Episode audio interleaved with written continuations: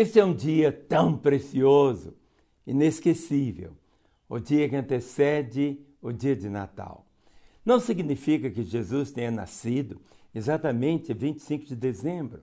Não importa precisar a data do nascimento de Jesus, ao fato que ele nasceu. E esta é a realidade maior. Amanhã, se Deus permitir para todos nós, estaremos celebrando o Natal do Senhor. 25 de dezembro. Um dia de alegria, um dia de comunhão, um dia da família, um dia de amigos. Mas olha, Papai Noel não existe não. Mas você pode receber e dar presentes, dar abraços, dar beijos. É um dia também para a família se reunir.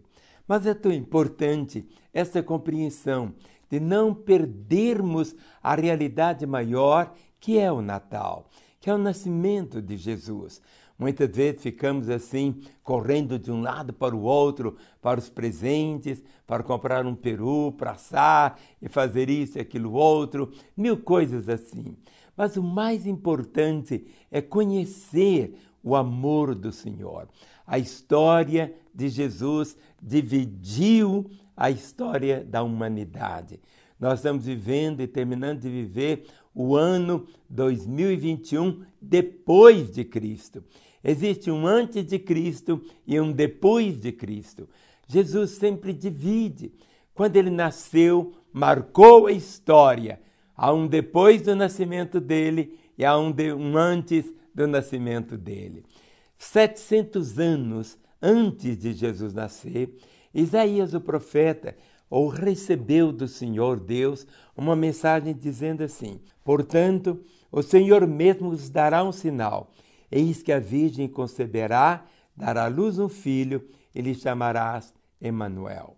O Senhor mesmo vos dará um sinal. Eis que a Virgem conceberá e dará à luz um filho, e lhe chamará Emanuel. Jesus, por que, que ele teve que nascer de uma virgem?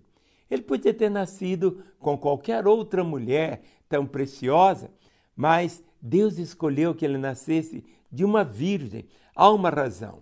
Quando ainda no jardim do Éden o homem pecou, passou a existir dentro do homem uma natureza pecaminosa. E essa natureza pecaminosa iria passar dos filhos para os netos, para os bisnetos, para os tataranetos, esta natureza pecaminosa iria passar por todos. Mas o Messias, o Filho de Deus, não se contaminaria nunca com o pecado.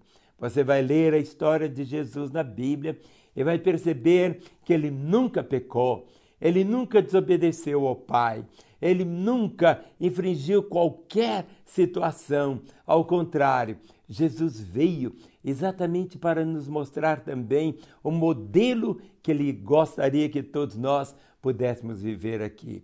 Por isso que a profecia dizia: Eis que a Virgem conceberá. Mas como conceber se ela era virgem? Como conceber se ela não, não teria tido relação sexual com ninguém? Mas agora vem algo miraculoso, algo que só Deus poderia fazer, porque diz que desceria sobre ela o Espírito Santo. E aquela semente seria o que? Vivificada, a vida de Deus na vida do Senhor.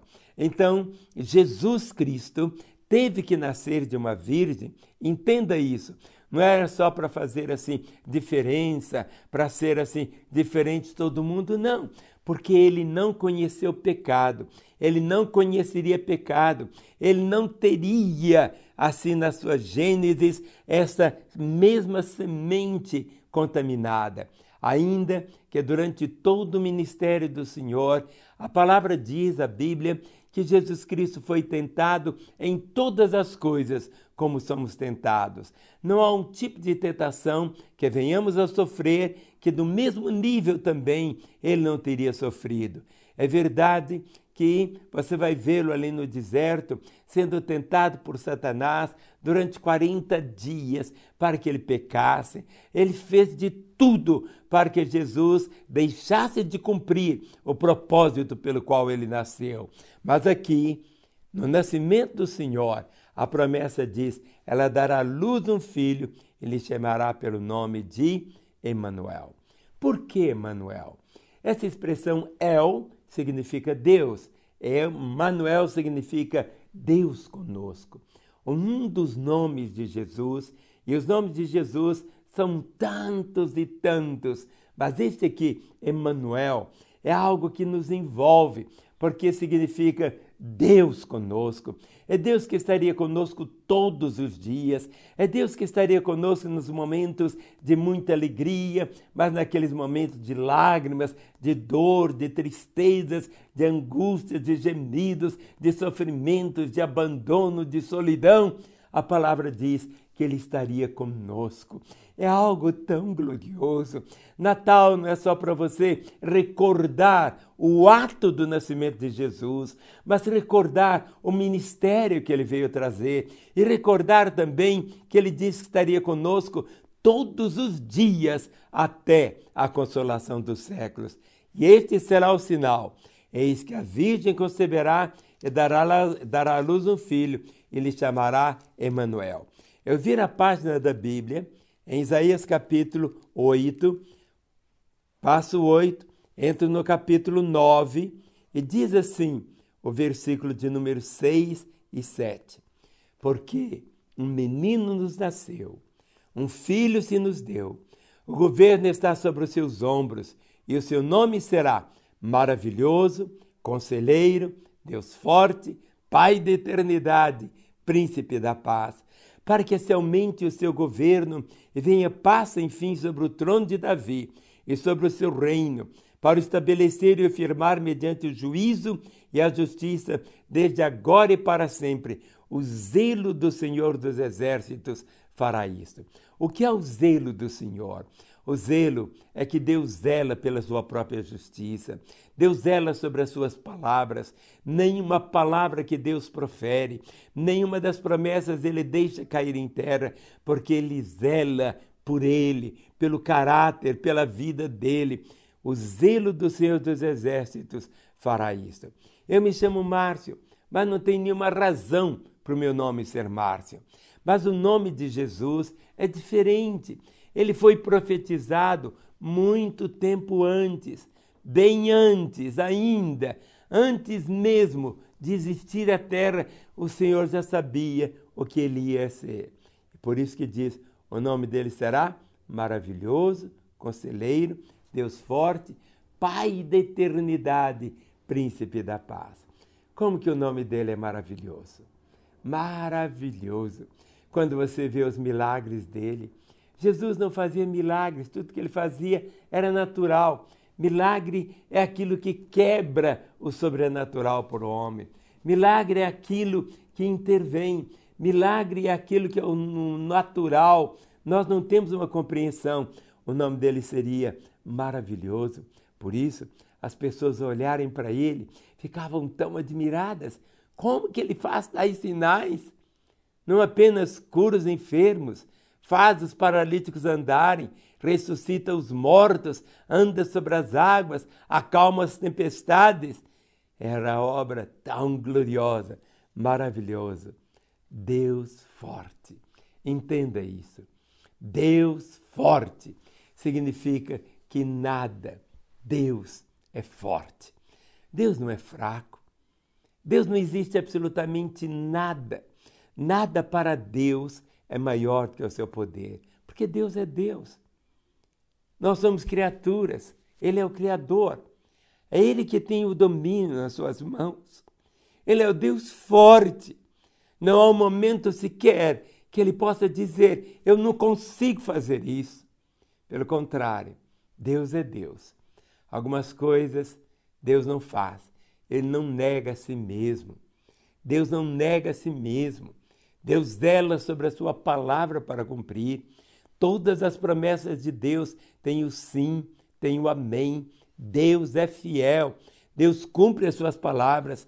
Deus forte, Pai da eternidade. Nós vivemos dentro do tempo. Nós temos a manhã, a tarde e a noite. Mas para Deus não tem nem manhã, nem tarde e noite. Isso é por causa que a terra fica girando em torno do sol. Deus é eterno não tem começo, nem tem fim. É verdade que o Senhor Jesus, Deus se encarnou, enviando o seu Filho, veio até nós. E diz aqui a palavra que ele se tornou Pai da eternidade. E agora ele é chamado também Príncipe da Paz.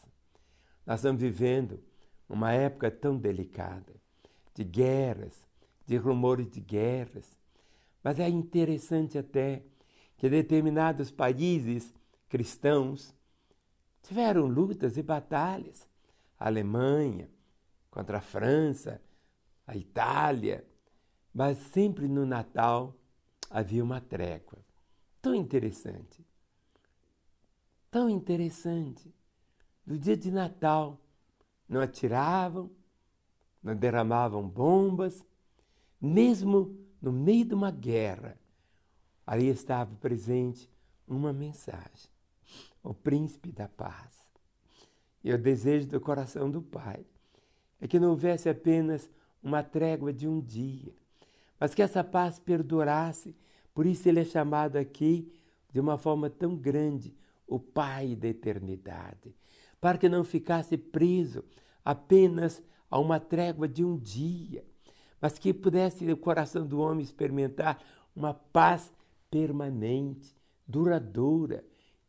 E diz aqui o termo, para que se aumente o seu governo e venha paz enfim. Esse desejo maior que a terra seja cheia da glória do Senhor e que venha paz sem fim sobre o trono de Davi, sobre o seu reino, para estabelecer e firmar o juízo e justiça, desde agora e para sempre. E aqui o texto termina dizendo: O zelo do Senhor dos Exércitos fará isto. O próprio Deus está fazendo. Você está me assistindo. É Deus que está permanecendo com a mão dele sobre a sua vida. É Deus que muitas vezes está enxugando as suas lágrimas. É Deus que manteve você vivo até agora, tendo a alegria de atravessar a pandemia. É Deus, quando você olha a sua família, quando você olha você mesmo, você se alegra. Tudo isso por causa de quê? Porque o, zelo do Senhor. Deus zela por você. Deus me traz aqui hoje nessa antivéspera de Natal, para mostrar ao seu coração o quanto ele se importa com você, o quanto ele deseja que você não apenas seja salvo, mas que você possa ir para o céu. Mas o céu não vai começar apenas depois da sua morte. O céu começa aqui, como o inferno começa aqui. Tudo na vida é uma escolha. Mas você pode escolher agora onde você vai passar a eternidade. Quem sabe você é alguém que começou a andar com Jesus, caminhou com Ele, celebrou Natal na igreja algumas vezes, cantou como os anjos cantaram, glória a Deus nas alturas, paz na terra, se alegrou tanto. E para você hoje Natal é apenas um feriado. Um dia de deixar de trabalhar como motorista de ônibus, deixar de ser pedreiro, deixar disso e aquilo, a fábrica fechou, coisas assim. Que o Natal seja para você esta realidade maior na sua vida, que você possa continuar sempre percebendo que o Emmanuel, Deus conosco, é real, que está com você não apenas hoje, com esse sorriso tão lindo dentro da sua alma, mas que Ele enxuga suas lágrimas, perdoa os seus pecados, te dá uma nova oportunidade e o desejo dele, Ele nunca vai te abandonar. Se Ele nunca vai te abandonar, então nunca abandone. Faça de todos os seus dias um festival de alegria. Faça Natal durar o resto dos anos da sua vida, hoje e sempre. Amém.